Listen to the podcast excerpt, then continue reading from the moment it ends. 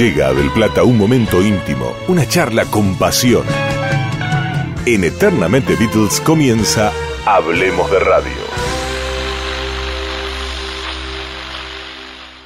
Que te presente como guionista, o viste que hoy se dice guionista de radio, no, pero en radio es todo espontáneo, dicen algunos. Claro.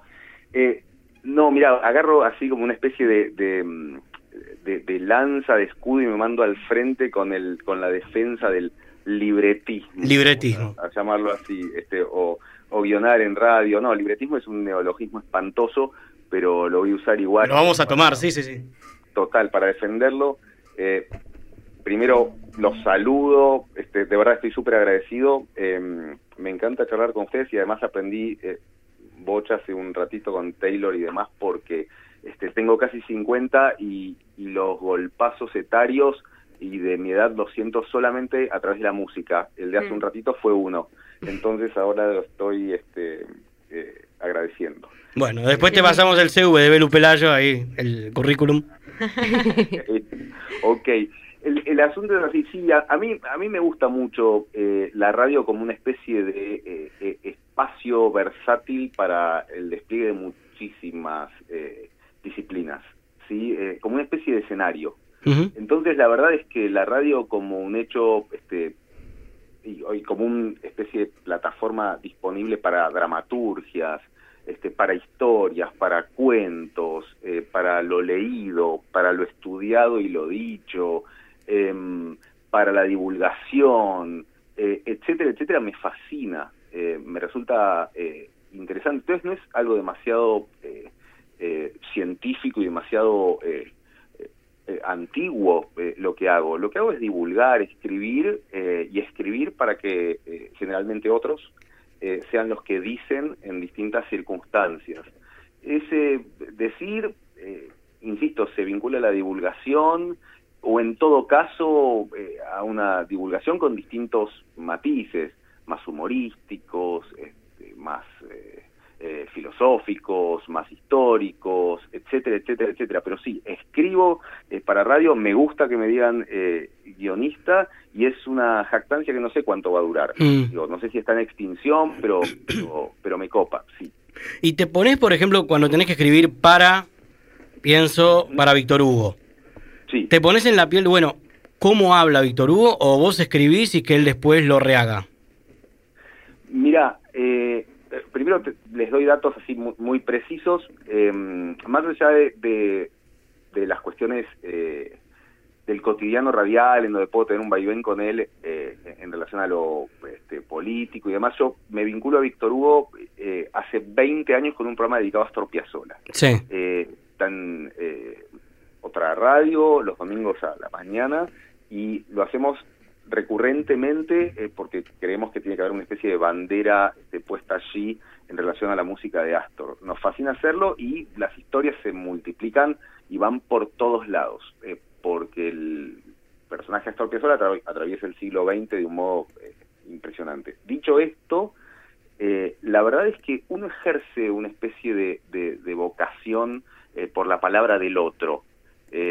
Uno también termina en terapia muchos años por decir esto, pero eh, la realidad es que uno ejerce una especie de obsecuencia secreta, de escucha atenta y de, y de, y de fervor por encontrar la comodidad del que va a decir.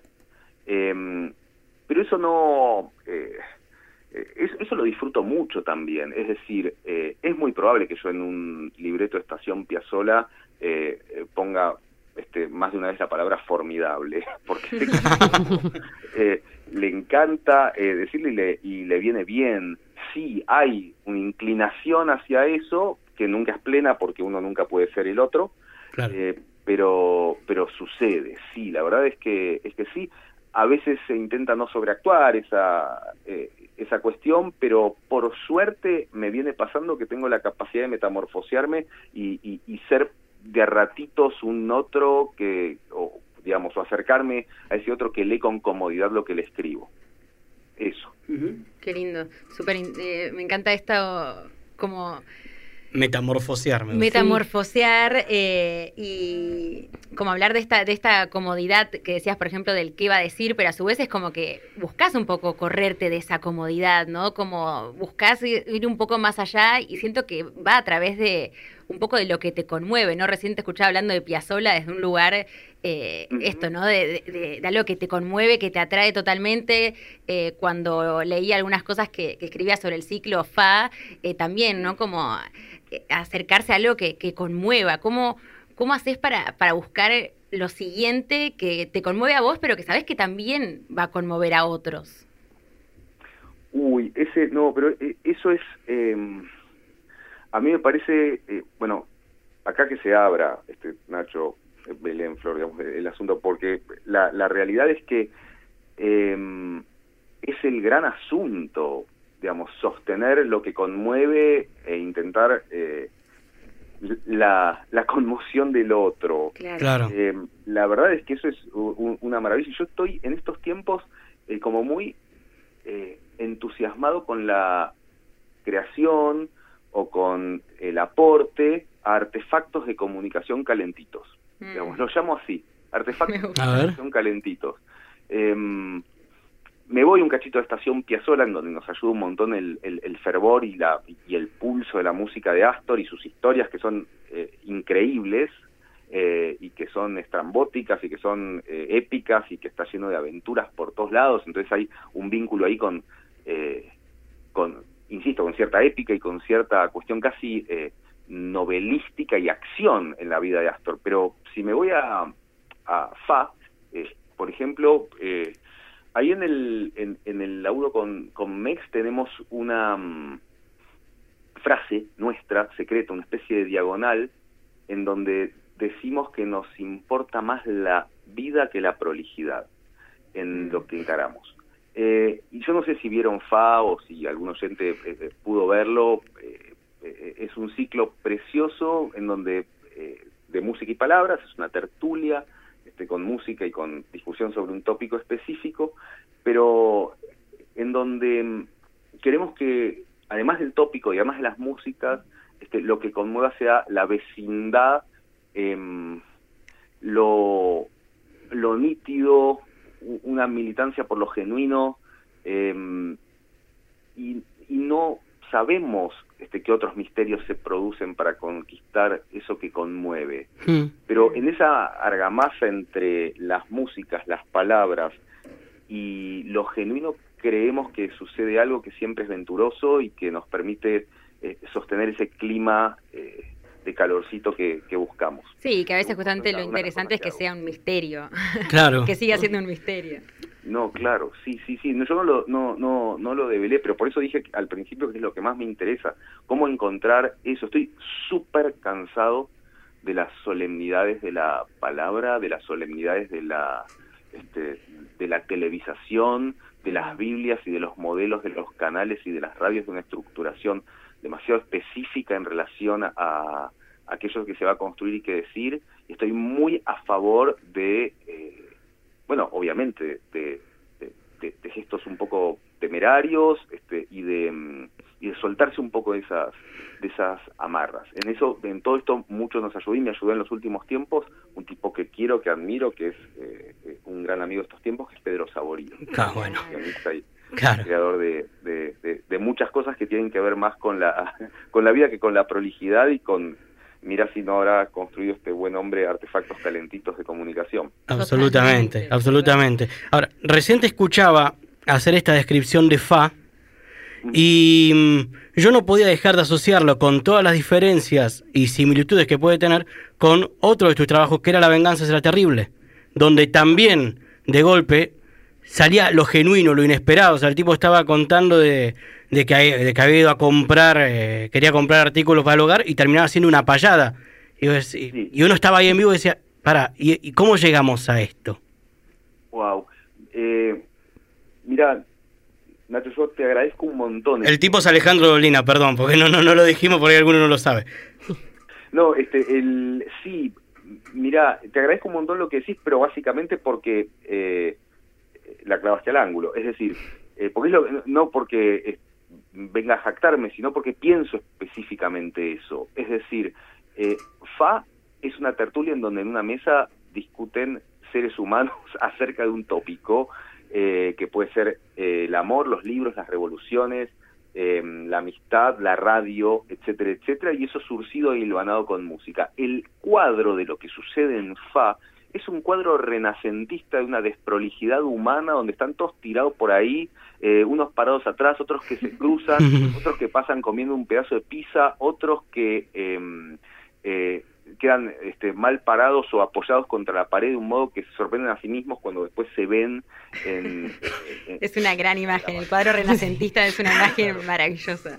Es que, es que es eso, y ¿sabes de dónde tomo eso? Lo tomo de La venganza será terrible, que en el Tortoni, en los 90 y hasta comienzos de los 2000, y después en cada uno de los foros que recorrió, eran espacios en donde eh, estaba eh, y está eh, el público desplegado de un modo cuando cuando es en un foro teatral específico, digamos, también tirado por ahí, también escuchando a tres tipos que con música y con palabras están armando una tertulia y una y un Ilván eh, que tiene instancias, eh, a ver, em, mojones muy certeros, pero también eh, un, un divague em, surreal que los remonta a cualquier lado y en donde también está esa participación del público que en FA fue absorbida. Mm. El negro, Tolina, siempre cuenta que empieza a hacer el programa y, y, y, ese programa cuando se inaugura lo sucede sin público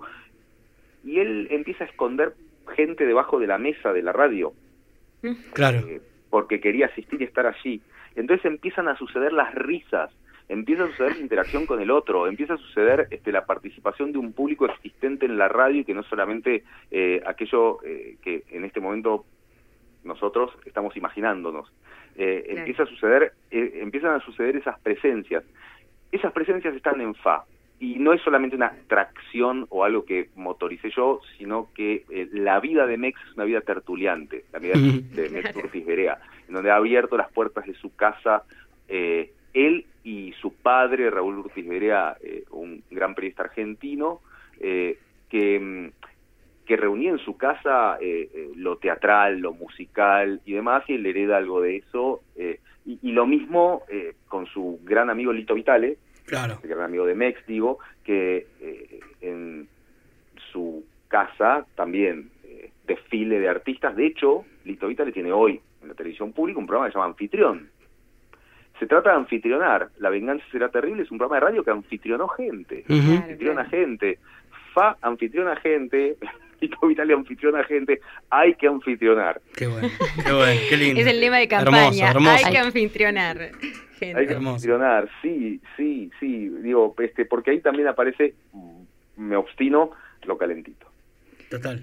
Y trabajaste con todos grandes, grandes precursores como en lo suyo, o sea, me parece impresionante, me decís lo de Dolina y digo, claro, en su momento había contratado reidores sin saberlo y de pronto se convirtió en lo que fue la venganza y lo que es, ¿no? La venganza será terrible, eh, que fue eso de la radio con público en vivo, digo, saborido con todas sus creaciones. Eh, bueno, ni hablar Víctor Hugo Morales, ahora lo que es el ciclo FA, como siempre, eh, como a la vanguardia, sutilmente, ¿no? Porque es como esto que vos decís, desde lo, desde lo natural, saliendo de esta estructuración tan específica de cada uno de los medios, como siempre rompiendo con con, con, lo establecido o lo conocido por lo menos eh, hasta ese momento. Incluso pienso lo de FA como que pasando de la radio a un ciclo, eh, a un evento, a lo que fue la, fiesta de FA también, como todo se puede transformar en otro, en otro formato, ¿no? ¿Qué pensás? Subir de nivel. Claro, subiendo de nivel y creando cosas nuevas con lo que ya establecido. ¿Qué, qué, qué te gustaría que suceda así si pudieras imaginar como algo que digas, no, me encantaría que en la radio o que este ciclo se transformara como algo? Eh, eh, ¿Cuál sería la próxima mutación que te interesaría? Mirá, vos sabés que no, no sé si me atrevo a tanto de andar deseando el, domingo a la noche, pero... Em, es un gran momento para desear, ¿eh? Domingo a la noche. Es un gran momento para desear, sí, porque además ponerse a desear un domingo a la noche es pegarle una patada voladora a todos los fantasmas. Tal cual, tal cual. y, y, está bueno, pero en, principio agradezco mucho que, me ubiquen o que en, la saga de estos personajes. Quiero ser claro, eh, son personajes maravillosos, gigantescos, de los que aprendí un montón y una serie de, azares me fue poniendo eh, en ese lugar y en donde yo me monté a la saga de lo que habían creado. Quizá lo más eh, novedoso en donde participo de una construcción nueva es lo que está pasando con FA, en donde con Mex Urtis Beré y con Fabiana Segovia estamos como eh, tomados por una eh, realidad nueva que, que, se está transformando en hito para nosotros mismos, ¿sí? en un hito de, alegría. Y eh, cuando me preguntaban recién qué deseo, y, y cuando te dije o les dije que es difícil ponerse a desear ahora, es porque lo que deseo es la preservación y lo imperecedero mm. de esto que me está pasando en relación a FA. Y, y no puedo ser, eh, eh, y no estoy eludiendo, no estoy siendo elusivo en relación a, ponerme a crear eh, e, ese asunto, pero lo, lo deseo fervorosamente y, mm, y, y deseo que sea sustentable y deseo que se multiplique y deseo que sea más fácil hacerlo de lo que es eh, y deseo que no sea eh, algo más que caiga en el imperio de lo efímero y de la disolución constante de las cosas. Claro, que no son, ¿te acordás de Fa? ¿Te acordás de Fa? Deseo eso, porque, porque mira, me, me instan a desear, lo deseo hasta que me muera. Wow. ¿Por qué digo esta brutalidad? Porque si yo tengo que vivir como realizador y como director y como constructor de un surcido de músicas y de palabras con esas gentes, y me, imagino que, qué sé yo, que al director de Tiny Desk le debe pasar lo mismo. claro, qué hermoso, y claro, estás viviendo... sí, sí, este, del mismo modo que, que, que, las otras cosas que hago. Entonces, eh, la verdad e, e, es esa y mm, creo que nunca fui tan sincero. Qué lindo. Bien.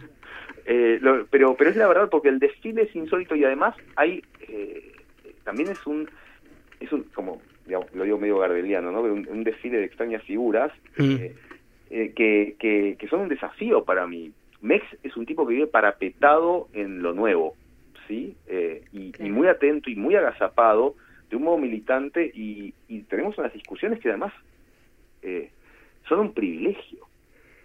este, esto me gusta, esto no me gusta. No, que venga este. No, mejor vamos por acá. Ah, que bueno, y el tema, son un privilegio esas, esas discusiones y esas presencias. Y en relación a lo nuevo, eh, yo, eh, qué sé yo, ando, comulgo con Eternamente Beatles. No sé si comulgo con Eternamente BM, eh, o, Luke Ra. Claro. Digo con, absoluto amor y, y, habiéndome deslumbrado después cuando Luke Ra este, aparece en Fight, canta una de Luismi y la rompe toda. Y la rompe toda, sí. Y la rompe toda. Eh, y, y, yo, bueno, además, además aprendiendo en este, en este ciclo. Y eso es eh, un milagrito y quiero que este milagrito suceda todo el tiempo que siga, por favor. El que habla es, el que habla es Nicolás Tolcacher, estamos hablando con él, y creo que tu, tu emoción ha traspasado el, tele, el, aparato telefónico, creo que nos ha llegado a nosotros también.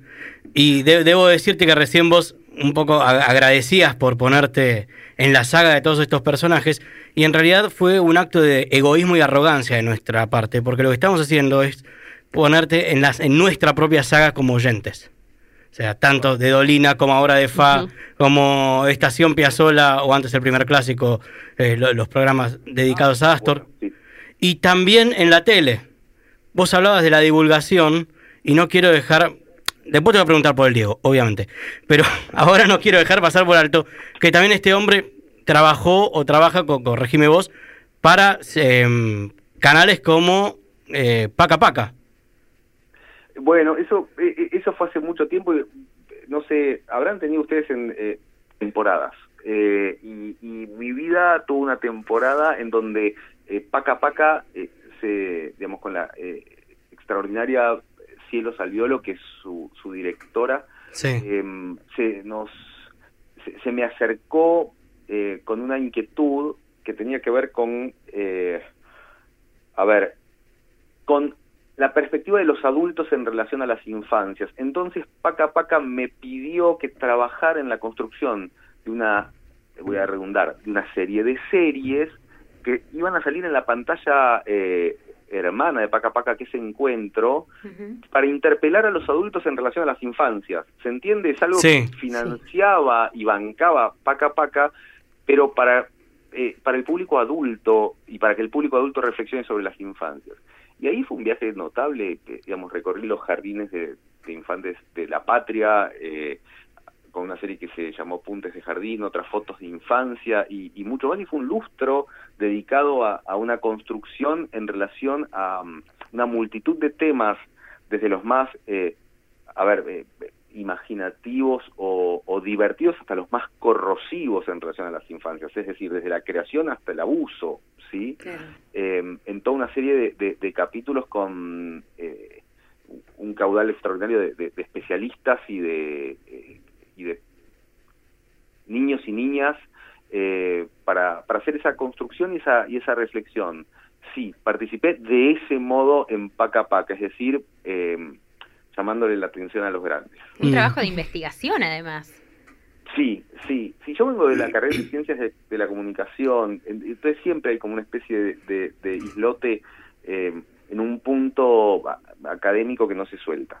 Eh, pero em, todo el tiempo no paro de pensar en la traducción de, esos asuntos. Eh, la, la, la asesora pedagógica fundadora de Pacapac es Patricia Redondo. Patricia Redondo es alguien a que yo les recomiendo acercarse en la vida, todos quienes están escuchando, porque es una mujer extraordinaria. Em, y mm, ella, eh, doctor en educación, era quien vertía los contenidos en relación a todo esto y nosotros teníamos que hacer ese ejercicio de traducción para lo televisivo, que ese es otro privilegio. Ese es otro mm. privilegio, digamos, este, agarrar eh, grandes asuntos eh, para llevarlos em, a través de la radio, a través de la tele, eh, a través de los soportes nuevos, a una a, un vínculo, digamos, palpable, disfrutable, que, impacte también y, y, que juegue el juego del derecho al entretenimiento también. Eh, me, resulta súper importante. Es como lo que más me inquieta y lo que más me, moviliza de todas las cuestiones vinculadas a la, a la comunicación. Em, el, disfrute, el entretenimiento, eh, el, el salir de, una circunstancia radial o televisiva diciéndose a uno mismo, ahora sé más. Sí. Eh, con los componentes lúdicos y, y, y, con todos los este, chantajecitos sentimentales o, humorísticos que uno pueda eh, enchufarles a, esas construcciones. Eh, eh, todo ese ajedrez es algo que, que me maravilla, que me maravilla y que me parece que es un desafío constante en todos los ámbitos. Al fin de cuentas, para, para traer a un, a un viejo conocido tuyo que es Gabriel Rolón, esto es freudiano puro, o sea, abajo de, los chistes, de, cosas así, lo que estás buscando es algo mucho más profundo, ¿no? Sí. Gabriel es un amigo pleno, es un gran amigo, compartí con él este muchísimos años, muchísimas noches, muchísima eh, historia eh, y también eh, en estos tiempos, en esta contemporaneidad, este, lo acompaño eventualmente cuando él se manda este, con sus libros a escribir, sí. especie de acompañamiento, digamos, al autor en la investigación y en la argamasa de su, de su construcción. Sí, ahí estoy. Digo, este, nombraste a Rolón y Rolón es parte de mi vida en estos días también. Qué bueno, qué bueno. ¿Y Diego? ¿Producir a Diego? Sí. Bueno, eh, ¿se puede? ¿Se puede producir a Diego? A ver, bueno, me, encanta, eh, así me, pongo socalero y brutal. A ver. Eh, Esto no sirve para las redes, así que dale. Diego es una maravilla y un tipo, bueno, un tipo bueno y un tipo em, que, que en, donde su indocilidad o su eh, enojo aparecía en, los momentos en donde sucedía la, la provocación eh, y, el, y el atosigamiento, en donde aparecía alrededor suyo el amor eh, y la compañía, eh, se transformaba él en un compañero extraordinario y, cada uno tiene sus recorridos y sus ejercicios melancólicos. Em, yo creo que las fotitos que saqué en ese 2014 cuando construimos con Víctor Hugo y con Fabiana de Zurda, eh, que fue un programa que armamos, perdón, me explico un poquito, porque ya van a ser casi 10 años, este, que a mí, para mí no han pasado, este, pero en el Mundial 2014 eh, Diego fue eh, compañero de Víctor Hugo en una transmisión para Telesur y para la televisión pública todos los días, conviví 40 días con él, dirigí ese programa em, y y Diego resultó hermoso y, la verdad es que en, esa especie de electrocardiograma, digamos, con altos y bajos, que fue su vida, en ese mes largo eh, estuvo eh, maravilloso, fue uno de sus mejores últimos momentos, eh, mm. creo. Mm. estaba amoroso, respeta a Víctor Hugo y respetaba a Víctor Hugo de una manera, perdón la oscilación entre el presente y el pasado, pero me pasa eso, lo amo y la realidad es que eh, a Víctor Hugo le expresaba un respeto eh, que no sé, no suele ver. Sí, es una de las pocas personas que escuché a Maradona tratar de usted. Sí, sí, sí, se trataban de usted. Todo el tiempo. Entre, entre, ambos, sí, sí. sí eh, em, Ustedes piensen que, que, Maradona fue en el pasto del Estadio Azteca en México y Víctor Hugo en la la cabina de, ese mismo estadio, digamos, ambos tuvieron su, su, éxtasis y su eh, nirvana laboral. Claro, fueron casi parte del mismo hecho artístico, ¿no? Claro, claro, fueron parte. Entonces, eh, a partir de ahí surgió la posibilidad de que esa dupla perfecta eh, se, se reuniera. Em, nos salió este, que eso sucediera, fue un milagro y, y, no quiero redundar en... parece que cuando yo insisto con esto del Diego amoroso y del Diego compañero, eh, pero la verdad es que quienes fueron parte de sus equipos eh, de fútbol y demás vieron eso, y nosotros convivimos con un tipo eh, adorable, en donde no aparecía siquiera el capricho. Que podía tener este traerme una coca qué sé yo traerme un, este, una hamburguesa que tengo hambre. No pasaban esas cosas. Era un tipo, eh, de, eh, ustedes trabajan en un programa de radio, hmm. eh, en distintas producciones, en lo que fuere, y, y, de pronto hay quien da indicaciones o presenta una rutina. De pronto yo estaba presentando una rutina dando indicaciones, el que me escuchaba sintiendo era Diego Maradona. claro, claro, claro. Escuchaba sintiendo y me decía, claro que sí, sí, por supuesto. Sí, sí, quédese tranquilo, Nicolás, que sí no me escuchaba a mí. Eh, y, y, a mí esas cosas me, me, resultan, eh, eh, entraron ya en una especie de, bruma onírica en mi vida. Es así, lo vivo como una especie de, una bruma onírica, digamos, un sueñito, este, porque no, no voy a andar este jactancioso, digamos, mi, mi vínculo duró los 40 días que fue esa convivencia en Río de Janeiro, punto. no lo vi a Diego antes, no lo vi después. Eh, y, fue una experiencia extraordinaria. Respondo lo que quieras, pero perdón que de vueltas este, sobre... No, quedó clarísimo. Quedó clarísimo, Nico. eh, Nicolás Tolcachier, no sé si alguien quiere una más, la del estribo. Una pregunta a ese Nicolás chiquito o joven, al momento que vos te quieras remitir, ¿qué era lo que vos escuchabas en radio?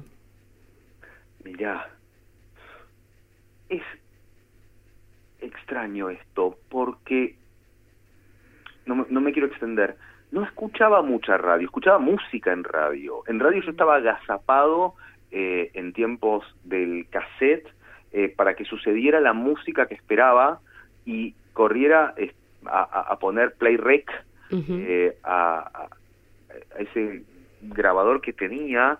De hecho, conviví durante muchos años con una eh, mitad de Another One by the Dust de, Queen, porque llegué tarde a la grabación de eso que esperaba eh, di noche que sucediera. Y mm, entonces eh, escuchaba música, grababa, eh, grababa música y me sucedió de un modo muy misterioso que mi viejo apareció en casa por el año 87-88 con las crónicas del Ángel Gris de Dolina. Mira y entró entonces primero la literatura a, a, casa y supe a través de ese libro que había un tipo que hacía radio, que era el negro, y empecé a escucharlo. Y a partir de ahí una fascinación, eh, eh, insisto, imperecedera, eh, pero pero en, entró por el lado del, de, de, los libros. Y después, eh, no, no, un, un dial un dial anárquico y un dial eh, en donde si tropezaba, por ejemplo, con un programa como el de ustedes hoy, entre Taylor y Beatles, me quedaba. ¿Escuchaste el último tema de los Beatles? Sí, estoy... Eh, tengo una... Digamos, soy, soy muy amigo de, los hijos de, de, Alejandro, de Martín y, de Ale, digamos que, que son muy fans de los Beatles también y, y estamos conmovidos y tenemos nuestro forito de discusión acerca de, de algunas imágenes y de cuánto nos conmovió eh, verlo a Paul, eh, sobre todo, eh, bueno, obvio a Ringo, pero verlo a Paul, un, un, adulto mayor es una, como el inconsciente no tiene edad, hmm. ah, por acá hoy citaron a Freud y entonces vuelvo. Está muy bien, sí, sí, sí. como, Vamos por todo. No, como el inconsciente no tiene edad, eh, se dice que un adulto mayor es una persona que tiene todas las edades. Eh, insisto, un viejo, una vieja es una palabra que puede usarse, eh, es alguien que tiene todas las edades, tiene solo la vejez. Entonces eso me pasó cuando vine a Wanden eh, y vi a Paul y vi toda esa estampa y todas esas capas eh, de tiempo y de cebolla y de historia y de pop y de rock y de lisergia y de amor.